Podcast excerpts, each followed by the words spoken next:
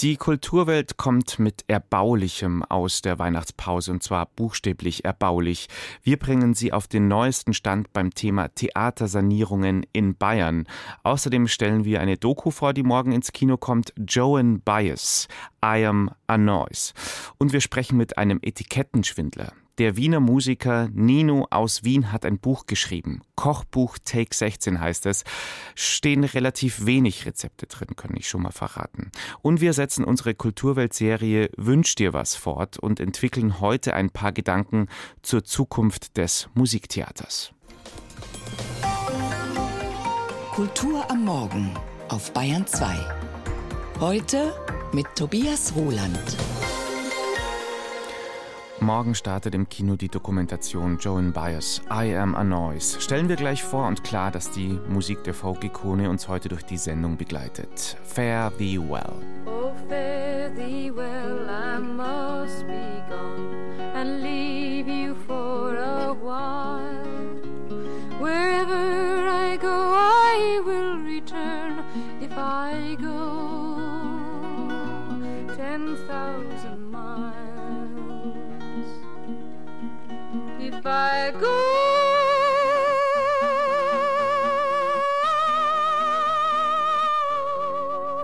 If I go, if I go ten thousand miles,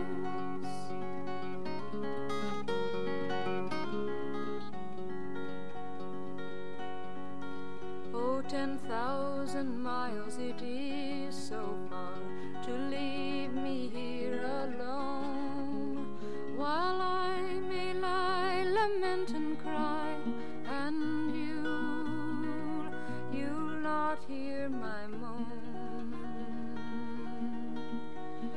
and you.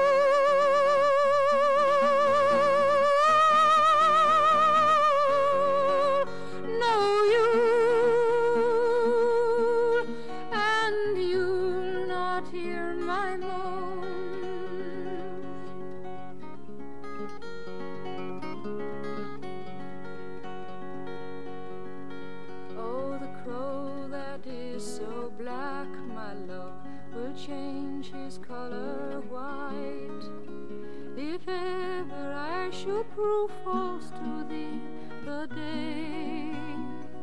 Day will turn to night. Yes the day.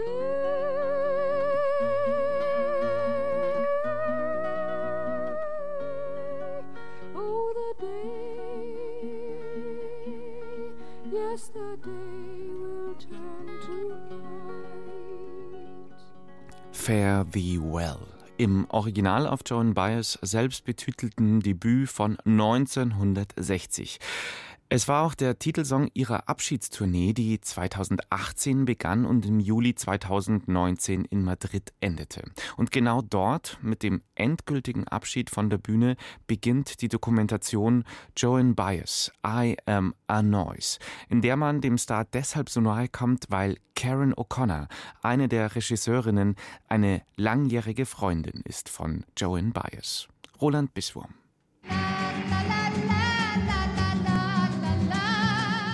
Als Kind fühlte ich mich irgendwie immer unpassend. Die Leute hielten mich für eine Jungfrau Maria mit meinen langen schwarzen Haaren und barfuß, wie ich immer rumlief. Und so war das dann auch.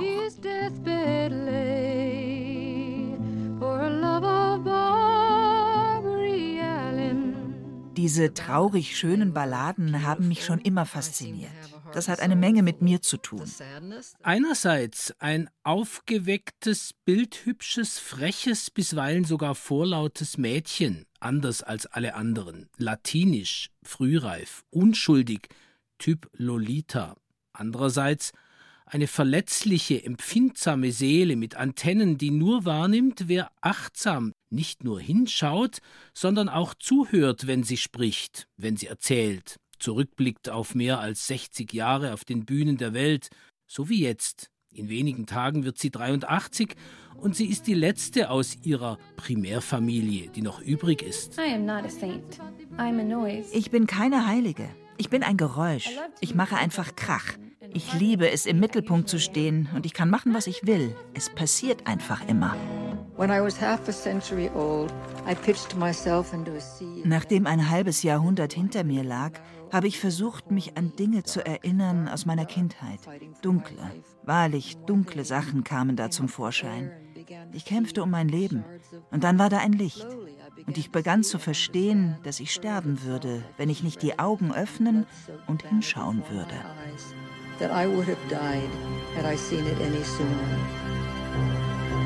Einerseits, andererseits. Ewig schöne und bleibende Diamanten und rostiges altes Eisen. Erinnerungen bringen all das zutage, und mit gutem Grund ist dieses Lied bis heute einer der Hits der Joan Baez. Sie schrieb es nach der gescheiterten Liebesbeziehung mit Bob Dylan Mitte der 70er Jahre, als sie schon längst ein Weltstar war, berühmt als Sängerin mit dieser betörenden, jungfräulichen, engelgleichen Stimme, aber ebenso berühmt als streitbare Politaktivistin inmitten der Wirren während der 60er Jahre. Wenn du Lieder singst mit einer Botschaft, dann solltest du auch in deinem Alltag einlösen, was du propagierst. Mit Martin Luther King war sie eng befreundet, marschierte Hand in Hand mit schwarzen Bürgerrechtlerinnen nach Washington. Da war sie 22, demonstrierte gegen den Vietnamkrieg, forderte stets Gewaltfreiheit, wurde dafür eingesperrt, kämpfte aber unbeirrt weiter und das bis heute. Für andere da sein, sich aufopfern für die Kranken und Schwachen, für die Unterdrückten und Armen, das war für Joan Baez schon in der Kindheit wichtig gewesen. Dem Leitbild der Quäker verpflichtet war die Mutter, ehemals eine katholische Schottin, eine glühende Pazifistin. Der Vater, halb Mexikaner, Physiker zunächst für die Rüstungsindustrie tätig, dann Physikprofessor an verschiedenen Universitäten, ermunterte die drei Mädchen, Pauline, Joan und Mimi, zu Stolz, Eigensinn und bisweilen widerständigem Verhalten drehte Super 8 Filme, machte Tonaufnahmen, Fotos und hatte großen Spaß daran, von vier weiblichen Wesen umgarnt zu sein. Joan Baez erzählt, dass alle wahnsinnig schön gewesen sein mussten, überall begehrt, auffallend attraktiv. Gut eine Stunde lang gewinnt man den Eindruck, hier wird eine dieser wunderbaren amerikanischen Familien ausgestellt. Einerseits.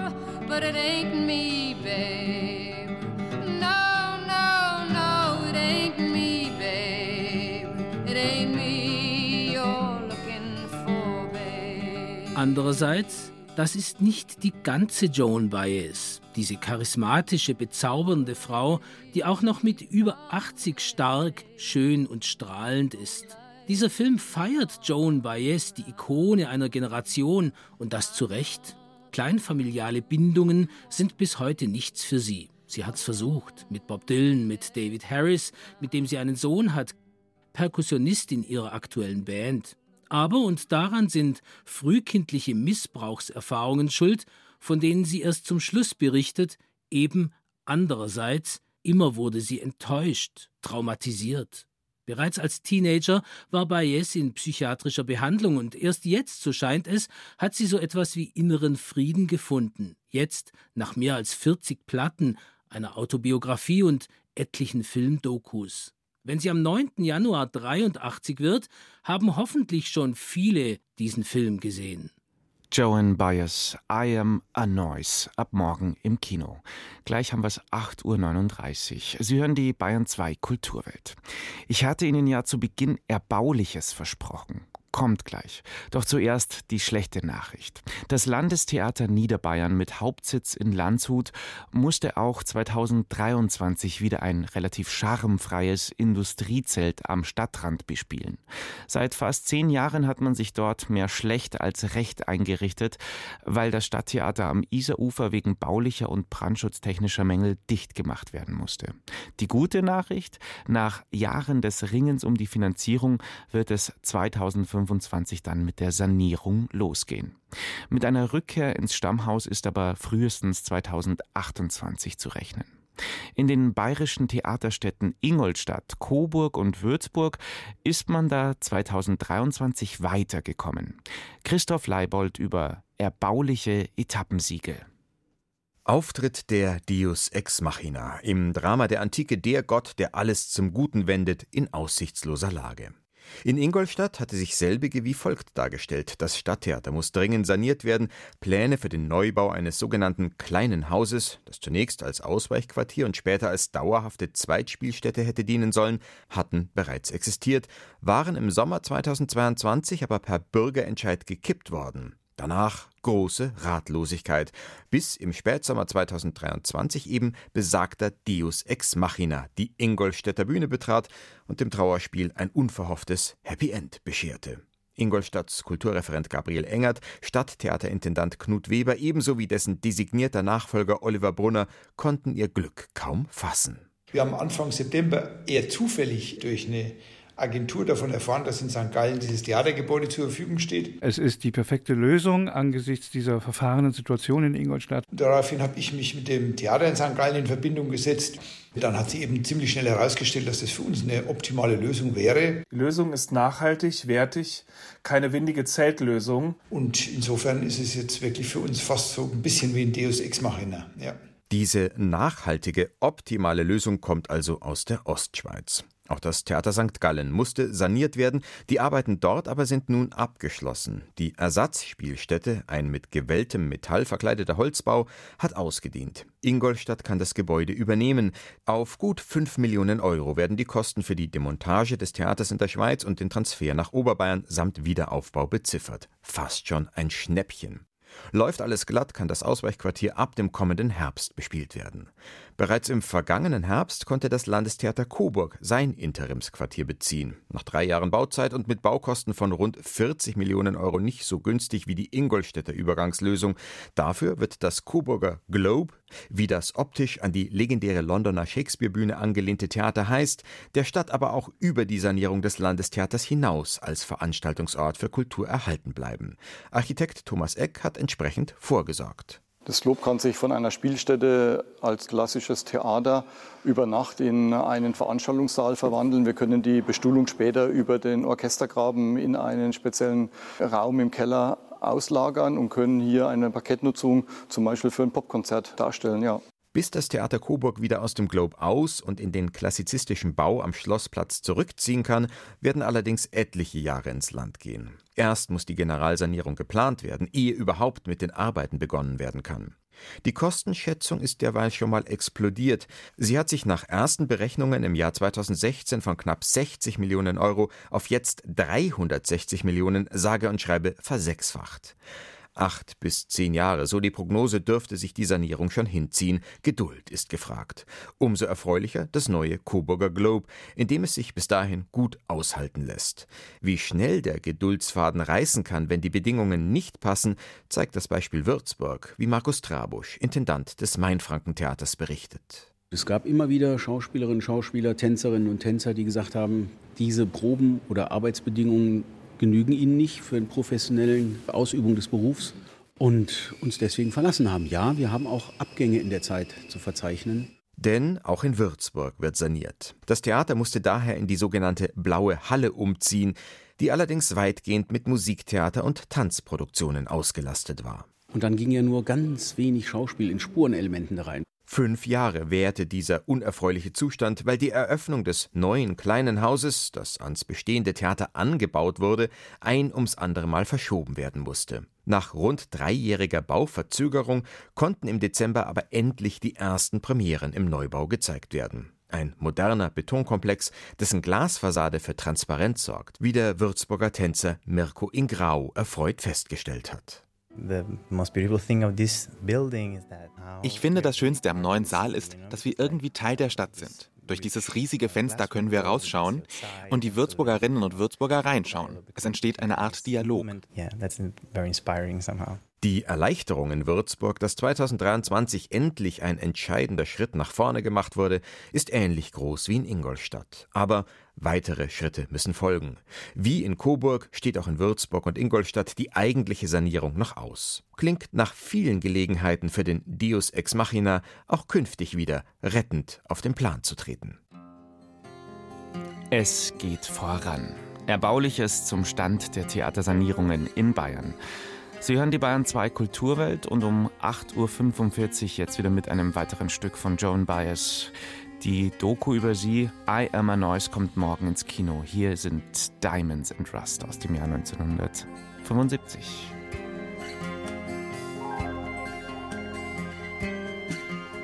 Well,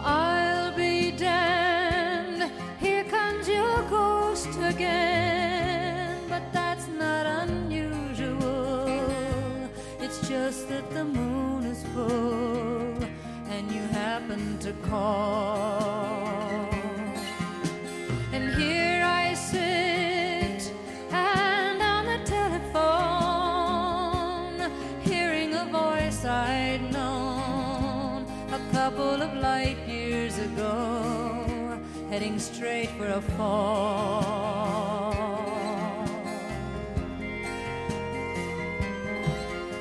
As I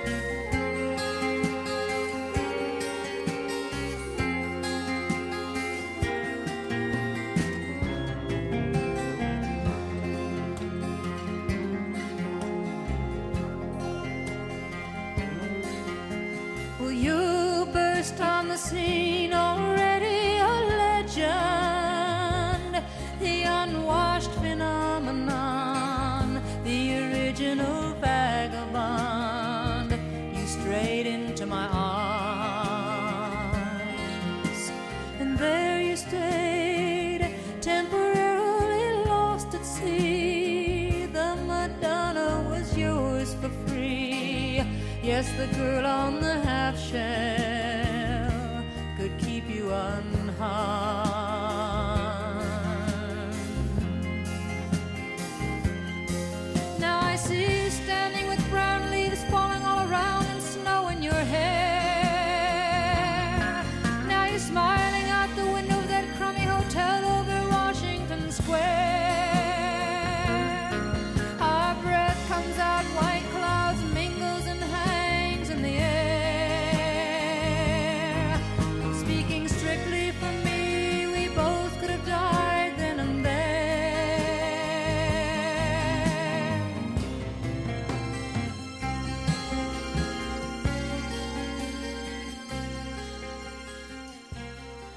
In diesem Song von 1975 beschreibt Joan Baez ihre Beziehung zu Bob Dylan und die, mit dem sie ja eine Beziehung hatte in den 60er Jahren. Diamonds and Rust. Sie hören die Bayern 2 Kulturwelt, in der wir jetzt einen Etikettenschwindler aufliegen lassen. Einen Wiener und Schlawiner. Nino aus Wien, alias der, Nino Mandl alias der Nino aus Wien. Liedermacher und neuerdings Autor. Kochbuch Take 16 heißt sein 145-seitiges Machwerk. Okay, ein paar schlaue Sachen für Gourmets haben Sie da schon reingeschrieben, Herr Mandl. Schinken macht dick, Salami macht schön. Eine Zitrone in der Hälfte aufgeschnitten sieht einer Sonne ähnlich. Und überhaupt, eine gute Wurst braucht keinen Senf.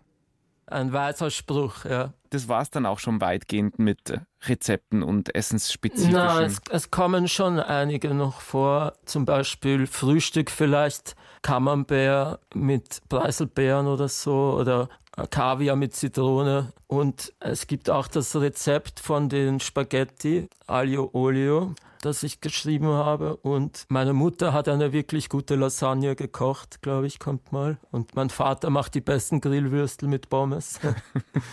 also es sind schon einige Essensbezüge drin. So zwischendurch. Krautfleckerl kommen vor. Ja. Aber es fehlen leider die Mengenangaben. Schade. Ja, das ist schade, gell? Na, muss man nach Gefühl machen. Ich bin auch niemand, der mit der Waage abwiegt. Manchmal gelingt es besser, manchmal schlechter. Ne? Aber Ihr ja, Kochbuch, Herr Mandl, Herr Nino aus Wien, das ist jetzt in dem Sinn kein wirkliches Kochbuch. Ja, du kannst das halt auch anders deuten, den Begriff Kochbuch. Einerseits ist es ja, als würde alles in einen Topf geworfen werden und umgerührt werden, aus 20 Jahren alles Mögliche an Songtexten, Gedichten, scheinbar Tagebucheinträgen, Notizen etc. Und es vermischt sich alles und die Zeit wird auch durchgemischt. Von einem Satz aus 2008 ist man dann im nächsten Satz schon in 2020 oder 2022. Das wird alles durchgemischt und der Kopf kann ja auch irgendwie ein Kochtopf manchmal sein und kann auch übergehen. Und das kann ja auch das Blut kochen im Endeffekt. Ne? Also kochen ist jetzt nicht nur kochen. Ich will halt die Leute so ein bisschen auch teilhaben lassen an meinem Chaos irgendwie. Und Sie schreiben es ja auch selber auf Seite 57, glaube ich, nach dem Motto, ich schreibe, wie ich denke. Genau. Ja, ich wollte, dass es ziemlich schnell und direkt irgendwie geschrieben ist. So ähnlich wie wenn ich eine SMS schreibe oder im Chat etwas schreibe. Dadurch ist es auch roh geblieben irgendwie. Es ist jetzt nicht geglättet oder so. Es sind auch ein paar Fehler noch drinnen und Ungenauigkeiten. Das war mir schon wichtig, dass es eben so ähnlich wie bei der Musik, wo ich auch eher die rohe Version meiner Musik mag. So wollte ich dieses Buch auch schreiben. Es sind auch so Lebensweisheiten, Rezepte fürs Leben drin. Sie schreiben zum Beispiel auf Seite 65, ein befreundeter Dichter hat mir einmal gesagt, wenn du psoffen eine Idee hast, dann schau sie dir nüchtern nochmal an. Und wenn du nüchtern eine Idee hast, schau sie dir nochmal psoffen an. Frech. Frech. Ja, dieser Dichter heißt Thomas Frechberger, der hat mir das wirklich gesagt. Ein berühmt-berüchtigter Wiener Straßendichter, kann man sagen. Ja, ich finde es immer wieder toll, wenn man solche Weisheiten irgendwo aufschnappen kann. Ne? Es hat schon was Wahres an sich, der Satz. Ja. Es ist, glaube ich, das erste Kochbuch, das weniger zum Nachkochen geeignet ist, als vielmehr zum Nachsingen. Und ja. vielleicht werden wir jetzt alle mal das Buch auf Seite 20 aufschlagen. Da gibt es eine schöne Anleitung zum Komponieren. Ja, 20. Ah ja, ich spiele gern Gitarre. Es macht mir sogar Spaß. Aber ja, C, A-Moll, D-Moll, G, ja, E. Eine Basis sich legen für ein langes Lied in Strophen. Du musst dich darauf einlassen, trau dich zu komponieren, so lang bis es passt. Und ein kurzes Lied mit Refrain. Schreib vielleicht zuerst den Refrain. Die Strophen sind leichter. Aber ohne Strophen kein Refrain, nicht? Oder einfach urviele Strophen. G, C, D. Ich singe aus der Gurgel, sanft. also ich glaube, das kann nun wirklich jeder daheim einfach nachkochen und nachsingen. Genau. Ich meine, mein Traum wäre ja eigentlich, dass irgendjemand mal einen Text aus diesem Buch vertont, bevor ich es tue. Ja. Und ich schließe ja. an dieser Stelle mit den legendären Worten am Ende des Buchs Easy Cheesy Leberkäse. Kochbuch Take 16 vom Nino aus Wien. Ganz herzlichen ja. Dank fürs Gespräch mit dem danke, musizierenden danke. Koch Nino aus Wien. Dankeschön. Genau, vielen Dank. Rezensionen, Gespräche, aktuelle Berichte aus der Welt der Kultur auf Bayern 2. Vorher haben wir hier in der Sendung schon zurückgeblickt auf 2023. Sanierungsupdate bei den Theatern in Bayern geliefert. Jetzt wollen wir noch ein bisschen in die Zukunft der Theater blicken. Ein paar Wünsche formulieren, zum Beispiel was das Musiktheater betrifft. Wobei in keinem anderen Land der Welt werden so viele Opern, Operetten und Musicals aufgeführt wie in Deutschland. Wir liegen da mit riesigem Abstand auf Platz 1, weit vor den USA und Österreich. Sage und schreibe knapp 1800 verschiedene Produktionen waren hierzulande in den vergangenen Spielzeiten zu erleben. Da dürfte doch eigentlich kein Wunsch offen geblieben sein, oder, Peter Jungblut? Was meint unser Musiktheaterexperte dazu? Naja, auch im Paradies darf geträumt werden. Vielleicht sollten unsere Theater bei den Top 5 in der Komponisten-Hitparade, also Mozart, Verdi, Puccini, Rossini und Richard Wagner, doch mal auf die Bremse treten und statt Carmen, La Traviata und Zauberflöte etwas mehr riskieren. Schließlich sollen sich ungefähr 6000 Opern erhalten haben, doch ungefähr 99 Prozent davon schaffen es so gut wie nie auf die Spielpläne. Hey, das Wunderteam ist da.